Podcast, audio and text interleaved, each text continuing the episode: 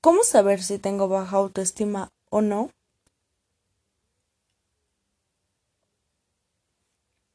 Se conocen características definidas para conocer si una persona posee una buena o mala percepción de sí misma.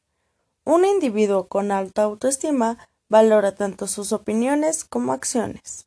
Por tanto, las defenderá o no se entristecerá por un revés ocasional.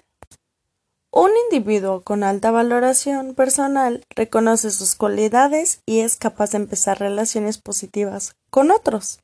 También le resulta fácil asumir una actitud abierta al aprendizaje y a la retroalimentación, con lo que gana nuevas destrezas.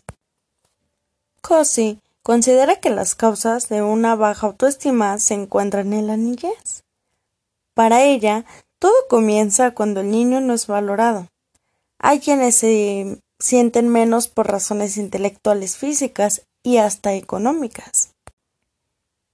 Durante la adolescencia, hechos como una ruptura amorosa o tener pocos amigos son bolas de nieve que se acumulan y afectan el bienestar. Esta mirada distorsionada de nosotros forja las actitudes hacia uno mismo y también hacia los demás, sostiene.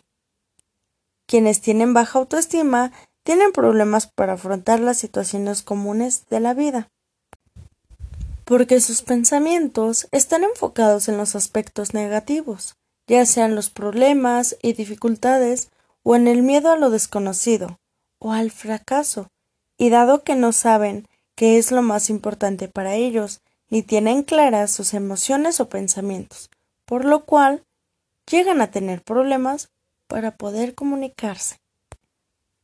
Es por ello que ven a las situaciones diarias como un problema e incluso justifican sus sentimientos de malestar insistiendo en los aspectos negativos de su entorno.